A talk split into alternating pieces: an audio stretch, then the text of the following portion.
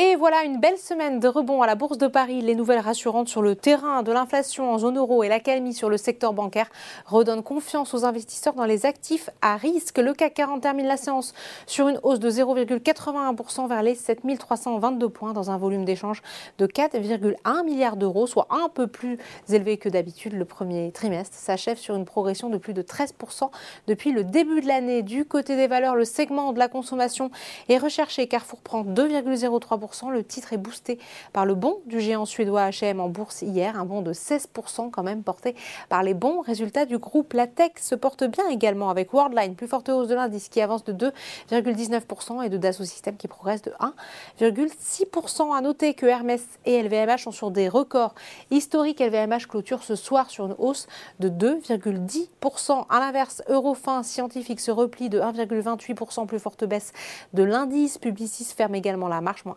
1,10%. On passe maintenant au SBF 120, où Air France KLM progresse de 4,2%, soutenu par une recommandation de Deutsche Bank dans une note consacrée au secteur aérien européen.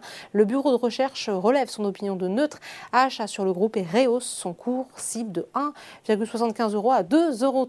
Pendant ce temps, Sartorius Tedim Biotech dévisse après l'annonce par la biopharma d'un accord en vue du rachat de Polyplus spécialisé dans les thérapies cellulaires et géniques auprès d'investisseurs privés pour environ 2 2,4 milliards d'euros. Enfin, on termine comme chaque jour par les marchés américains. La bourse de New York a ouvert en hausse après que des données ont montré un ralentissement de l'inflation aux États-Unis en février, ce qui soutient les espoirs d'une politique monétaire plus souple en matière de taux d'intérêt. Voilà, c'est tout pour ce soir. N'oubliez pas, toute l'actualité économique et financière est sur Boursorama.